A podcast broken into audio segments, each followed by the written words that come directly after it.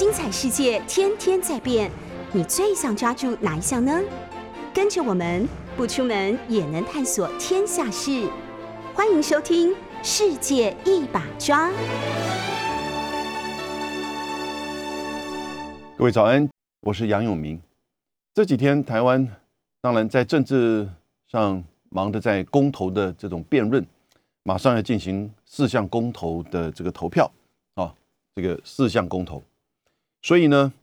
当然请各位都要投同意票。这两天当然，尤其是立法委员高嘉瑜遭受到男友的这种就是暴力相向，使得大家注意到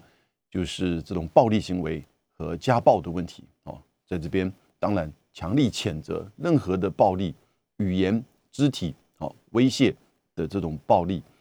那可是这两天呢？应该是说，过去这一个礼拜吧，在两岸之间，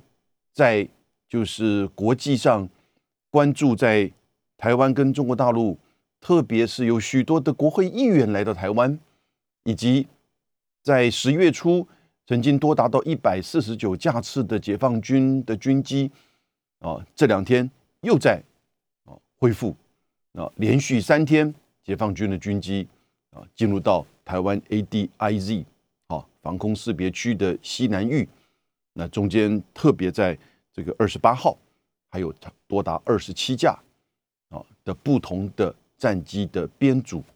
那其中特别还有一架空中加油机，而过去只是进入到西南这种区域，它这一次还向微微的向右转，展现了有续航力的这种能力。这种国会议员和军机同时来这个台湾，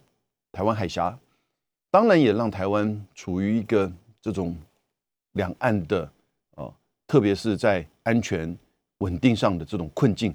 那这种困境是怎么造成的？是谁造成的？我们为什么会台湾不断的陷入到这样子的一种作为代理人而被夹击的困境呢？啊，我先把就是。从二十五号开始，一直到今天、明天，陆续发生有关于这样子的一个国会议员与军军机同来的这样的事件啊，照时间序列，我把它讲下来，然后我们来去探讨，到底台湾怎么会陷入到，还是自我陷入到这样子的一个困境？而这个困境会不会发展变成真的冲突？我个人其实觉得这个危险性非常高。我们在台湾的执政者一定要非常的谨慎、警惕，哦，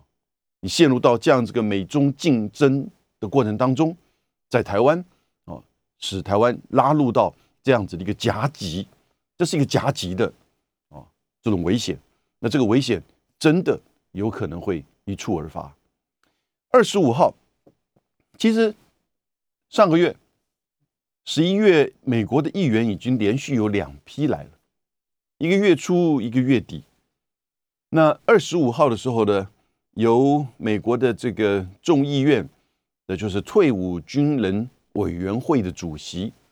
日裔美籍的，叫 Mark，叫做 Takano 高野，他率了五个，呃，许多也大概都是这个退伍军人委员会啊，在众议院里面跨党派，民主党、共和党的议员来到这个。台湾，他们坐的是行政专机，应该也是军机，专门在就是这些就是高级的官员跟啊行国会议员，他们之前先去过日本、韩国，在韩国呢还和驻韩美军共度这个感恩节吃火鸡，然后在二十五号啊到达台湾，那应该也就说是这个月。哦的国会议员的第二个这个访问台湾的代表团，那过去这几个月哈特别来的这个这个非常的多，不过中间哈在当天二十五号的时候，有一位这个共和党的议员，他应该是 South Carolina 啊南卡的这个国会议员，共和党籍的，叫 Nancy Mace 梅斯，他就在他的推特上，我想在二十六号台湾的报纸大家都看得到。他就在他的这个推特上，在就是到达了松山机场啊松山军机场，然后呢站在就是美国的这个行政专机的前面，哦，然后呢拍了一张他自己跟这行政专机的照，也同时放了美国跟中华民国的国旗。可是他推特的文字就写：“我已经到达了 Republic of Taiwan，台湾共和国。”啊，台湾共和国。这五个人，呃，二十五号来，二十六号就走啊，所以只有这个过一夜，差不多差不不到一天的这个实际上在台湾的这个时间，见了蔡英文总统，也特别去见了退辅会啊的这个主委，因为他们是退辅这个退伍军人这个委员会嘛，在这个议会里面谈到了退辅会的一些这个措施，以及提到了如何台湾应该要加强啊。这个就是说，这个战备，那以及退服会明年就会派遣一个人员到华盛顿去啊，作为一个台美之间退伍军人或者是战备力量的提升的这样的一个联络官。然后呢，当然报纸上也提到，他们也大概谈到了军售这个问题。其实过去美国议员来台哈，也当然其实每个月大概可能现在频率都会有。那这里比较特殊的是，他们虽然成绩不高哈，不是这么有名啊，不是这么有名。比如说，他们是这个呃很知名的啊参议员或众议员，或者是哪一个委员会的重要委员会的这个主席，外交、国防或者是预算等等之类。但是他也是一个退伍军人委员会的啊，所以其实我们在这一点上啊没有注意到。那这一点其实是现在台美之间呢，针对。后备的这些战力哈的这个提升，一直是美国对于台湾呢希望能够强化的。美国对于台湾的战力的这个强化哈，这一两年呢，那真的是指指点点，非常的多。而且呃前之前跟之后还不太一样，甚至是现在直接要进入到等于某种程度的代理指定，要求台湾在战力上、训练上、军备上啊，甚至预算上怎么样配合美国的这个。呃，要求跟这个指示，那高野这一团就五个人的众议员来，我想引起最注意的就是那个梅斯众议员，对不对？他用了一个台湾共和国 （Republic of Taiwan） 的这样子的一个推特，那他也没有多解释，只不过他说，呃，他在华盛顿的办公室这个遭受到就是中国大陆的大使馆打电话来这边关切，希望他能够取消在来这个之前啊，那他觉得他不可能会这么做。这样子的一个访问团，我想因为这个 Republic of Taiwan 建筑国际媒体、建筑台湾媒体，哦，接下来就引起一连串的这个反应了。二十六号，中国外交部的发言人，就是中国大陆的这个发言人赵立坚，就很强硬的回应啊，他说美国的这个就是议员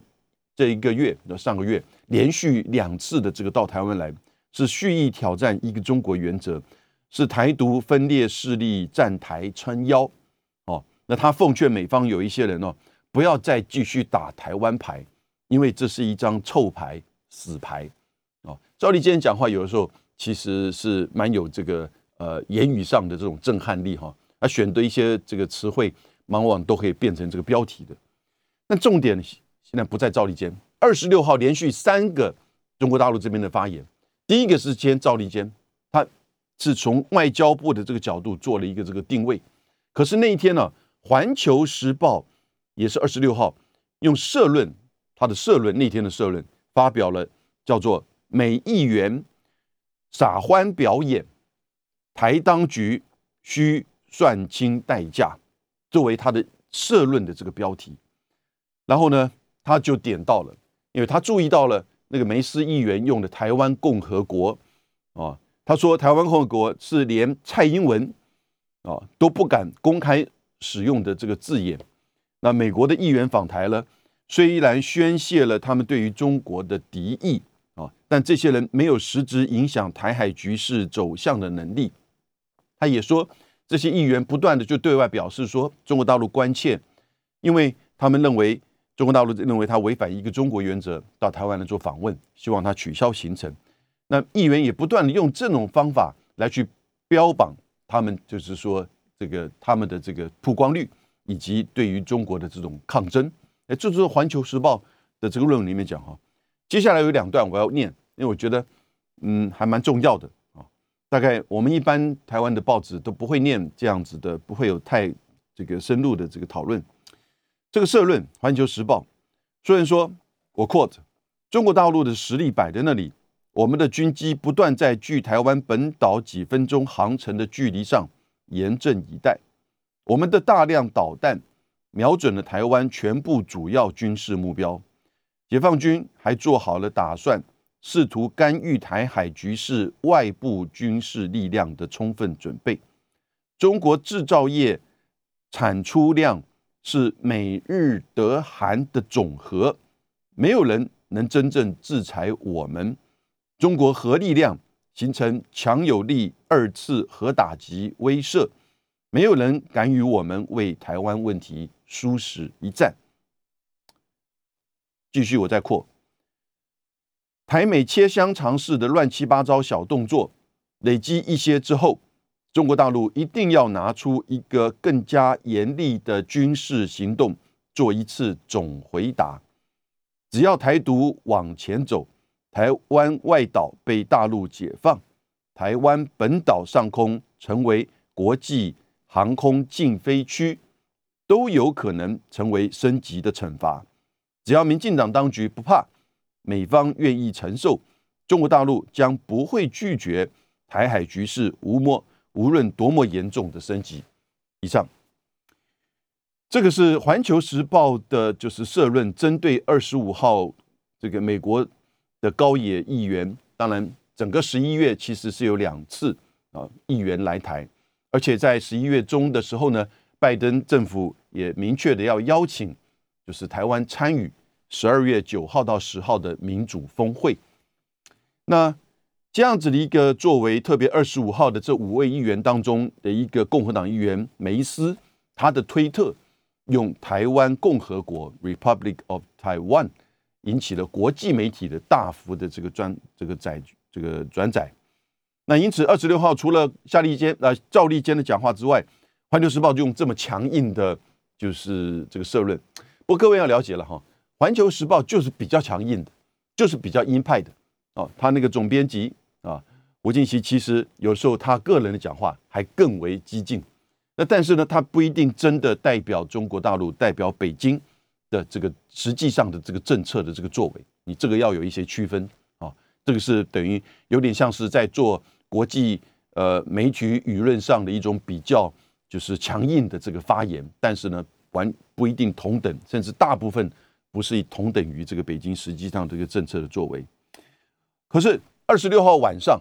二十六号晚上，我刚刚讲了二十六号赵立坚《环球时报》的社论，然后二十六号晚上，中国大陆的东部战区的新闻发言人啊，叫做施毅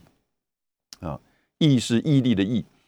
他也说台湾是中国领土一部分，捍卫国家主权、领土完整是这个解放军。的神圣使命，那然后呢？部战区的部队随时保持高度的戒备，采取一一切的必要措施，随时反击任何外部势力干涉和台独分裂这个图谋。就很清楚哈。二十六号连续你看到外交部、环球时报社论以及东部啊战区的这个发言人，他们其实大概我觉得最主要去针对那个那个台独啊，就是这个。呃，台湾共和国的那一张照片，那个照片呢，也没有引起台湾这边啊，民进党政府任何的这种就是说啊解释啊，或者是反对，因为毕竟人家叫你 Republic of Taiwan，当美国议员来到台湾的时候，可是我们的这个台湾的名字叫中华民国啊，对不对？或者是你叫台湾呐，那现在叫台湾共和国，这很清楚是不是？呃，不符合我们自己的名称呢，但是很符合很多人啊心里面的期盼呢，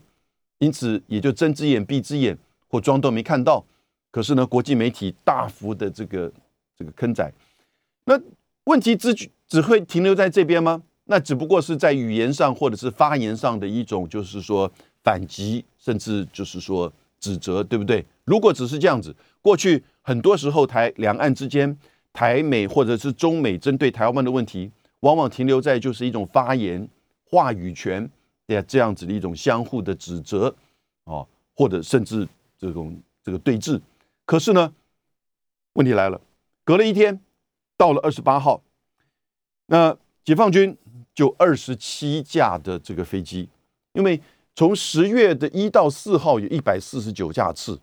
我我们其实跟各位讨论过，那个时候两岸之间并没有或在台湾也没有什么国会议员来。两岸之间也没有什么大的这个问题跟冲突啊？我讲在那个前后的之前的一个礼拜到十月初这个礼拜，那关键就是十月二号到三号，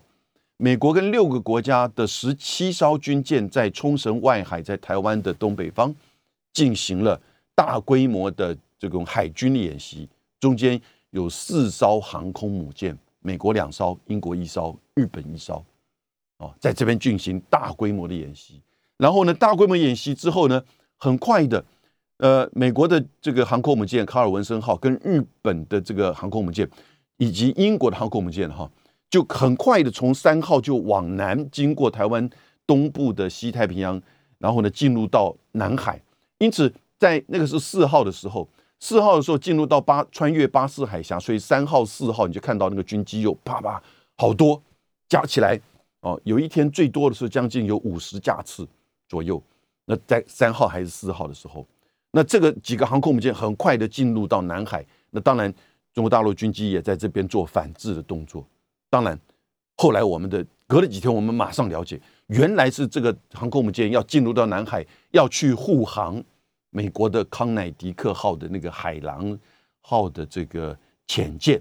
因为出事浮的浮上这个海面，开始在。航行前往返回这个关岛，所以很快的这个航空母舰过来，等于是在做护航啊的这个动作。但是在那个十月初之后啊，就没有这么大举的，就是说军机中间有那种一两次，少部分几架个位数的，但是在二十八号，解放军二十七架，包含了十八架战斗机，五架具有核能力的轰六啊。战斗机、在这个轰炸机以及一架运油二十的空中加油机，而且他们的航线不是过去只是单纯的进入到西南角的这个 ADIZ，然后就返程，它是稍微进入到西南角之后呢，在略微偏向这个，就是从他们角度是略微向左转，哦，然后呢往台湾的外海，我们的 ADIZ 的这个这个边缘内部哈。再过来，然后呢，再进行返程。这个当然过程当中，也就是一定在测试，就是空中加油的这个这个训练。呃，运二十大概可以装载三十五吨到四十吨啊的这个就是油。然后呢，大概一个先千六还是千十六啊？这次都有啊，几十八架战斗机当中，千六、千十六、千十一。然后呢，大概如果是这个弹药或者是飞弹，呃，这个这个装载这个转满载的话呢，它大概每个飞机只能装六吨啊不到的这个就是这个油。那因此呢，呃，航程的距离续航力当然就有限。所以这是过去我们看到它的这种不同的编组啊，这次又加了一个新的，就是运油二十，当然就展现了这一次它的整个编组的这种续航力啊，延续它的作战能力啊。的这种展现，那而且在航程上呢，又略微偏向就是台湾的这个台东的这个外海这边在做返程的这个动作，所以很清楚的，这是一种同时他自己的这种战力的训练，也是也是针对这一次二十五号啊，美国议员以及一整个月两次的美国议员来台湾哦，还有呢，同时二十八号来自于波罗的海三小国。立陶宛、爱沙尼亚、拉脱维亚三小国十个议员也在二十八号到达台北，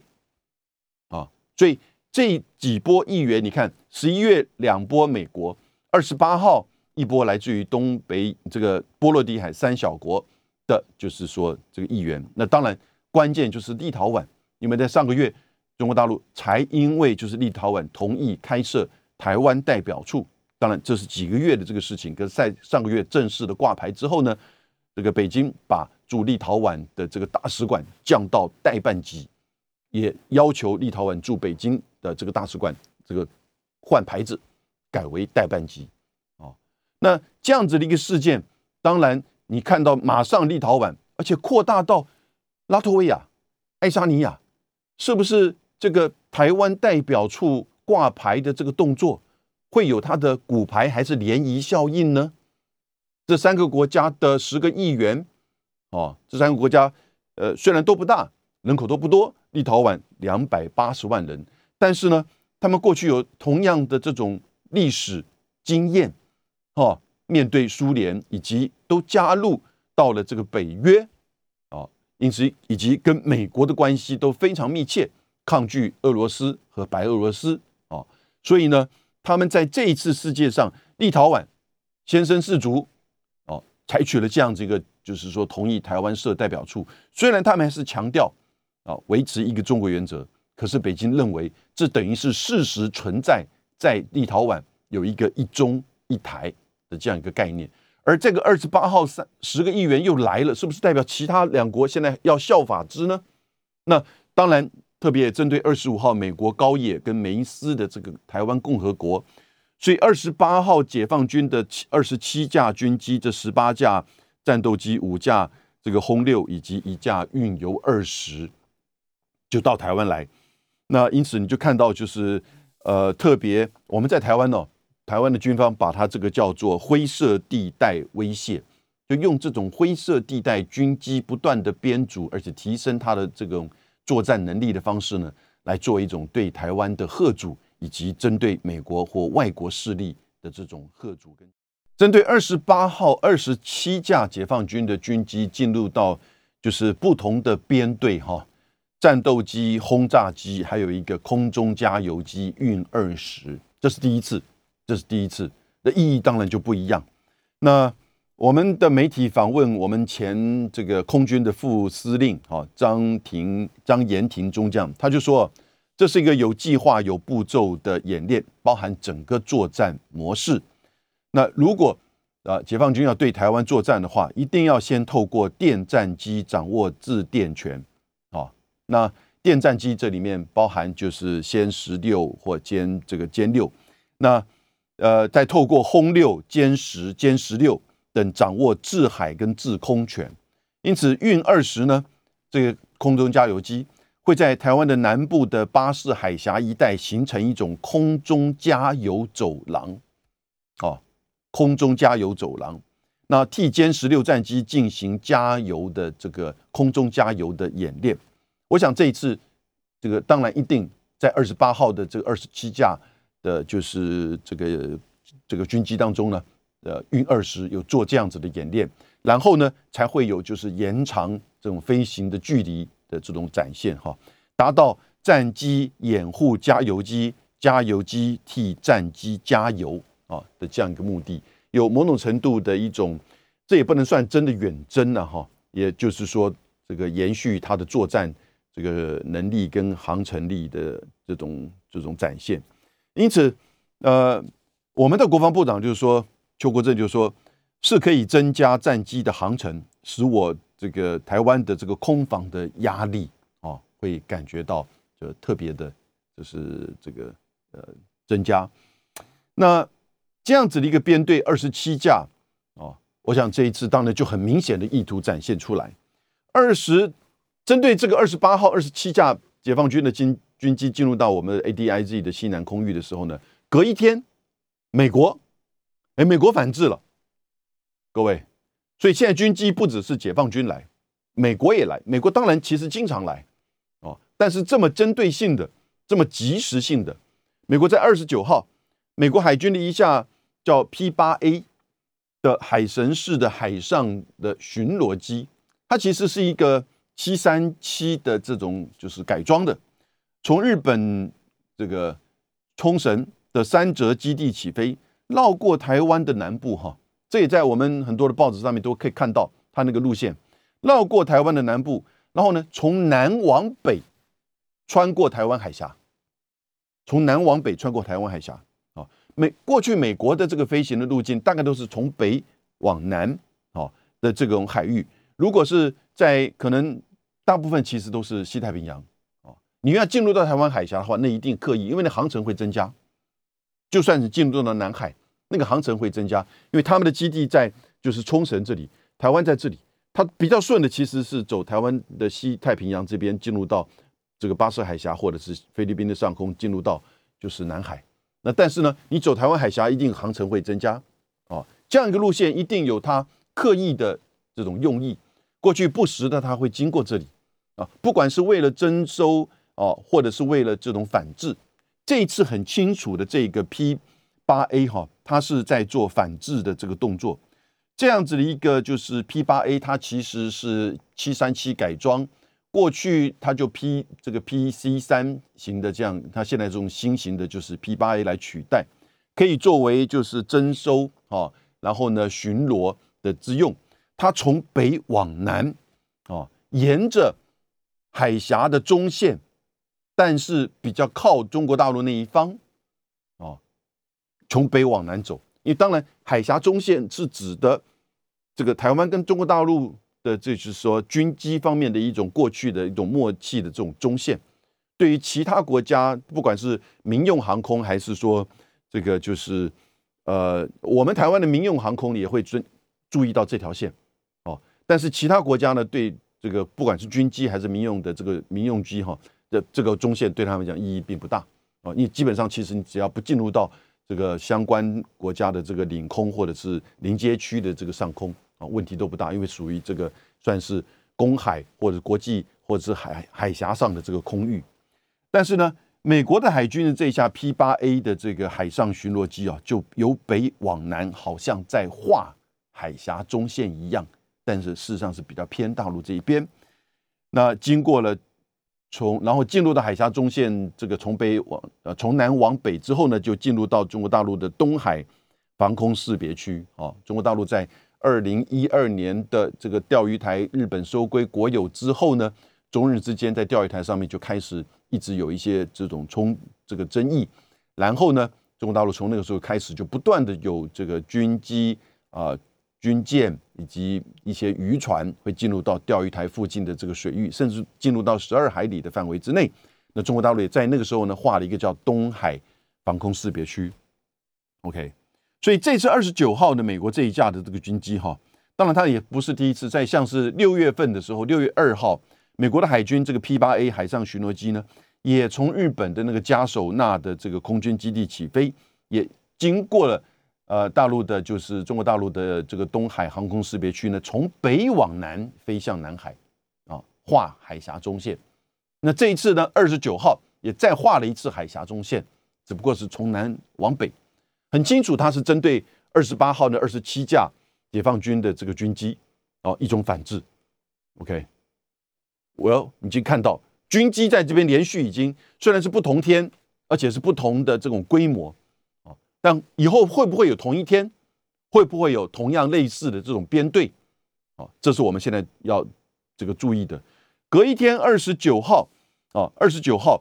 中国大陆的解放军的这个军机呢，又再一次的五架啊，虽然并不多，只有五架，而且也只有就是像过去惯常一样，只是进入到 ADIZ 的这个西南空域，然后就回去。OK，二十九号的时候，但二十九号又发生了一个事情。我们刚刚讲到二十五号来台湾的那个五个议员当中，那个梅斯不是 Twitter 弄了一张台湾共和国吗？结果他就接受 CNN 的访问，因为他那张照片呢，他那张照片太有名了，Republic of Taiwan。你没有在别的地方有这样子一种，就是说美国的官员或议员，或者甚至美国的媒体，直接就这样大拉拉的这样写：我在台湾，美国军机的前面到达了台湾共和国。然后呢，当然就引起国际媒体，我刚刚提到国际媒体都登了。二十九号呢，在经过二十七号的，就是二十八号的这个中国大陆军机二十七架来的之后呢，二十九号同一个时间，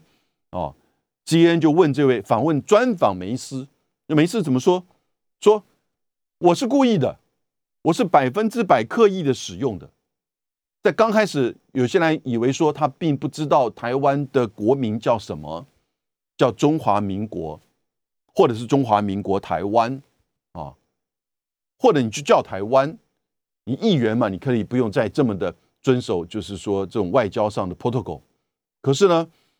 这个 Republic of Taiwan 台湾共和国哦，是你不了解，是以为说我们的名字就这样子呢，还是说是刻意的？记者这么问他，他就说：“我百分之百刻意的使用台湾共和国。”在他的这个访问当中，这是二十九号啊。那三十号呢？这个解放军又在白天的时候出动四架呃这个歼十一的这个军机进入到 ADIZ 的，就是西南空域哈。所以连续今天有没有？今天会不会？今天十二月一号嘛，对不对？那今天会不会有？不知道。但是呢，这个明天、后天二号、三号呢，呃，我刚刚不是提到吗？二十九、二十八号的时候，波罗的海三个国家的十个议员来到台湾，他们来台湾做什么？他们还来台湾不是隔一天就走了？他们其实现在还在台湾，他们就是要参加二号到三号的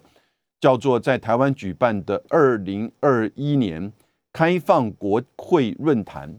哦，开放国会论坛。那这个是在台湾举行，由台湾的外交部、立法院、美国的国际民主协会，啊，这是一个民间组织，那以及台湾的亚洲交流基金会。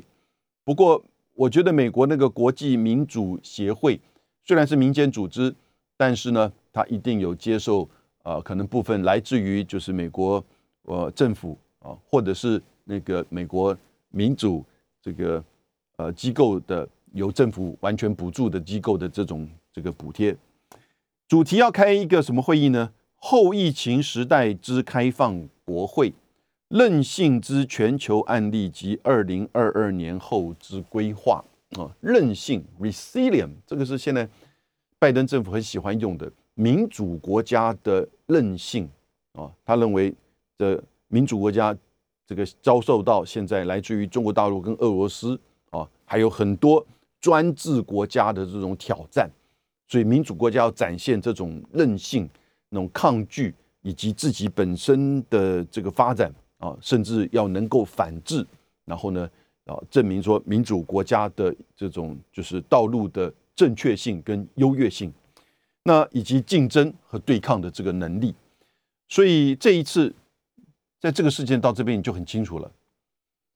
三小国的。三个国家，我不要老是叫它三小国了哈。那国家虽小，但是呢动作很大，呃，所以呢，这个现在也不只是立陶宛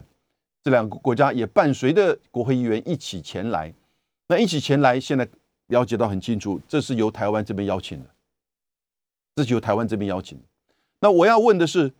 在上个月两次的美国议员，尤其是二十五号那个高野议员来台湾。是不是也是我们外交部邀请的呢？其实，在过去哈，在过去，尤其呃，从甚至陈水扁到马英九时代，美国的国会议员来，除了很少数，就是说那种很重要的、关键的这些议员呢，代表的某种程度美国官方的这种意涵之外，大多数议员其实有一些议员，呃，因为休会嘛，他们就会有国际上的这种旅游的这种机会。那选区又不需要一天到晚去照顾。如果说不是这个选举年的话，那美国的国这个政府哈，军方呢会提供所有国会议员的国际旅游，尤其是一些特别重要的这个或者是跟国际事务有关的这个委员会，那他都会提供这个协助旅行上的或者是外交上的这个协助。所以国会议员出国这个逛一逛哈。那既有就是说增加自己经验，然后呢向选区展现自己外交能力，同时当然也可能也在做观光旅游或者是拓展他的生意。我最后就这句话你们听懂？拓展他的这个生意，那可能是什么生意呢？可能是他自己私人的企业的生意啊，也可能是军工复合体的这种任务或者是工作或者是生意，也可能是他其。在访问国之间，跟他想要看看有什么机会的这样生意，那台湾的邀请呢，其实都还是主要的一个关键。所以从上个月十一月二十五号，也不到五天的时间，从美国的议员，啊是是那一月的第一个第二批来到台湾，做了一个推特，弄了一个台湾共和国，去退辅会啊要求怎么样去强化美台之间后备军人的这个就是连结啊，战力的提升，军备的购买。然后呢，你就看到二十六号连续从赵立坚、环球时报社论到东部战区发言人啊，连三批。呃，当然这个环球时报讲的很露骨啊，可是呢，隔了两隔了一天，二十八号，解放军二十七架飞机就开始做更进一步的，就是说编队。为什么？中间还有一辆，还有一架就是运二十的空中加油机。那这个是。有很大的不同的意涵，那这个等于就是做战争准备的，再往前推进一步，对不对？二十八号同一个时间，二十八号，那波罗的海三个国家的十个议员来台湾，准备要开在明天开始举办的二零二一年台湾举办的开放国会论坛。那其实同一个时间，应该在这一两，应该在今天吧。贝里斯的这个国会议长也会来到，就是台湾要参加这个会议哈。贝里斯，那这个就是由台湾在举办的，因此波罗的海三国的这十个议员一定是台湾主动去邀请的啊。然后呢，贝里斯也这样子邀请的。现在要问的是，美国在上个月这两波议员是不是也是台湾邀请的？我觉得一定也有这样一个动作，因为通常议员不会突然跑来说：“哎，我要去你台湾。”也会有，但是那个往往都是比较重要的这些访问团或议员，哦，那一定大概是台湾也经常的。其实台湾在美国的这个国会组哈，我们驻美代表处的这个国会组的工作，往往是可能工作是压力最大，然后工作量最多，因为你要面对这么多的参议员、众议员，对不对？那过去呢，又往往并不是像现在，你敲敲门，人家都赶快欢迎，哇，come in，哇，you from Taiwan。以前都会甚至比较犹豫一下，往往要跟他的助理先去先去这个博感情一下，然后呢才有可能见得到这个议员本人。哦，那但是现在我想这个国会主应该是更加的忙碌，而且往往还要去做可能这个筛选或者是排行程，因为大概很多议员啊，在他这个休会的时候很愿意来台湾，虽然台湾距离华盛顿真的坐飞机过来对他们来讲还是很辛苦。尤其是这个疫情的这种情况之下，你说不担心其实是假的哦。那当然，他们都完全没有任何的这个所谓的隔离的要求。这些一碰到政治外交，这些这种所谓的卫生啊、防疫啊，这个都完全都可以取消掉啊。当然，他们也会有特别的这个防护，也是为他们自己的这个安全。可是呢，这个国会组呢，一定在做安排啊。那同时，我觉得美国的国务院。也同时会去做这个选择要求，因为也不能让所有的这个国会议员，比如说今天一百个国会议员跑来台湾一个月之内，那还得了？那解放军就不是二十七架了，那是两百七十架了，搞不好，对不对？哦，那他也知道，美国也知道，台湾也知道，你这个不能够刺激过头。那但是呢，要到台湾来要有用的。要能够刚好能符合现在美国的国务院、美国的拜登政府需要去谈的议题的，美国现在在台湾议题上，啊，需要谈什么东西，以及他们这个代表团是不是有足够的象征性跟刺激力？要谈什么？要谈军备，要谈台湾的防护力，然后要谈台湾就是说的这个国际参与，对不对？所以呢，台湾的军备，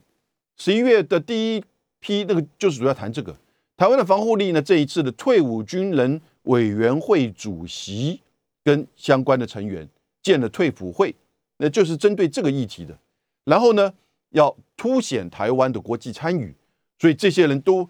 很兴致勃勃的。当然，最后这个我不知道这个 Republic of Taiwan 的这个推特是设计的，还是只是这位梅斯议员他个人的。我愿意相信，到目前为止是他个人的，因为美国这方面一定知道，如果这个东西纸包不住火嘛，哈，他不会愚蠢到用这种方式来去做测试，所以我推测这是他个人。但是他在二十九号 CNN 的访问当中，他讲的很清楚，他是他是调纲的，他是刻意的，就是要用 Republic of Taiwan。他当然他说当然知道台湾的这个名称，他也知道哦这些敏感性，所以。你看到台湾在这个过程当中，两个层面，我们台湾，我们台湾人民；第二个层面，现在这个台湾政府，民进党政府，啊，先讲第二个层面，民进党政府在这过程当中，我刚刚提过，我觉得刻意邀请规划以及配合美国国务院啊的这个规划邀请、接待、办理会议，这个都是很清楚的。甚至连波罗的海这个三个国家——立陶宛、爱沙尼亚、拉脱维亚，台湾的邀请背后面是不是有美国的协助、鼓励？他们都是这个有台小组的国会议员，国会里面的有台小组的成员啊。我觉得这个东西都可能可以合理的推论，美国这边当然有，就是说协助，因为这三个国家他当然也知道。在这个立陶宛挂牌事件之后，全世界也都了解。我们也讲过，这是美国透过立陶宛在打台湾牌。这个不是立陶宛牌，这不是立陶宛牌，这个是台湾牌。归结到最后，它是台湾牌。它只是透过立陶宛在打台湾牌，就跟三十年前美国透过冰岛在打立陶宛牌。哦，我们大概讲过，一九九一年的时候呢。冰岛首先承认立陶宛独立是个独立自主的主权国家，独立于苏联的控制之外。那个时候苏联已经要瓦解了，可是，在未要瓦解、未瓦解过程当中呢，这些东欧的国家啊，波罗的海国家有一点就是说不知所措哦。然后因为苏联军力还是在那边嘛，虽然那个时候戈巴契夫跟这个就是呃叶尔钦在斗争。后来戈巴契夫被斗下来嘛，叶尔钦就取得了，就是说后来变成俄罗斯的这个总统。那但是呢，这个过程中他就让冰岛先去承认，那莫斯科没有什么反应，因此就出现骨牌效应，别的国家就陆续承认这个立陶宛。所以那个时候，美国当然是美国华盛顿在透过冰岛打立陶宛牌去测试测试莫斯科是不是他会反应，没有反应。马上你就看到骨牌效应出现，各国就承认立陶宛。一承认立陶宛之后呢，更扩大的涟漪效应，就别的国家陆陆续续就被这个西方国家所承认，就完全的出现，就是说东欧脱离整个苏联的控制，后来苏联也就瓦解。这一次美国在打台湾牌，透过立陶宛在打台湾牌，好，那中国大陆反应是马上把它降到这个代办级。那当然贸易上，因为立陶宛。立陶宛为什么会这么做？甘愿做这样子的一个作为？你你别看的媒体就说民主，我们支持台湾的民主，对抗专制啊，这种宣传的语言呢，你就跳过。背后如果没有利益，怎么可能？然后呢，会不会有利益的损失？当然，他也会去做这个喷成本效益的评估，因为他跟中国大陆的每年的贸易额也只有十三点五亿美金，很低哦。所以呢。美国已经承诺要给他六亿的这个出口信贷，所以他会这么做。当然，这要一定的这个勇气了哈，在立陶宛要一定勇气，毕竟现在中国大陆是第二大的这个经济体。OK，然后呢，现在就这两个另外两个国家也来了，这个就会担心这个骨牌效应了，对不对？所以这个在台湾的过程当中，你发现到，呃，是不是台湾这个角色？第二个是从台湾或我们台湾人而言。你就很清楚了解到，这是一个代理战争的这种场域的这种斗争啊，北京跟华盛顿，尤其是华盛顿在不断的在出招，不断的在出招啊，就是在测试中国大陆在两岸关系还有一中原则的底线，就是在测试那个红线深红线的底线。是在哪里？那那个灰色地带是多宽、多窄？这样子的一个动作，议员、台湾共和国、台湾共和这个是这种这种突发的演出。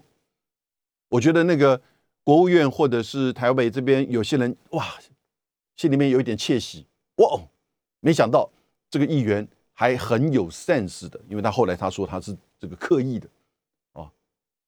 很有 sense 的用这个方面来做更进一步的测试。这个测试得到回应呢？这个测试回到回应的，就是二十八号二十七架军机加上这个空中加油机运二十，伴随着一起展现解放军的军机啊的续航力的这个能力，以及针对台湾啊的这个能力。我们在台湾也也就只能这个我们的飞机起飞，然后呢伴随，然后呢这个提出这个警告这样子的要求，OK。所以最后呢，我们在台湾，在台湾人整个两岸的和平跟台湾的未来哈，就被不断的这种代理人战争这种夹击，这个夹击可能来自于华盛顿，夹击来自于北京，夹击也可能来自于台湾的自发性。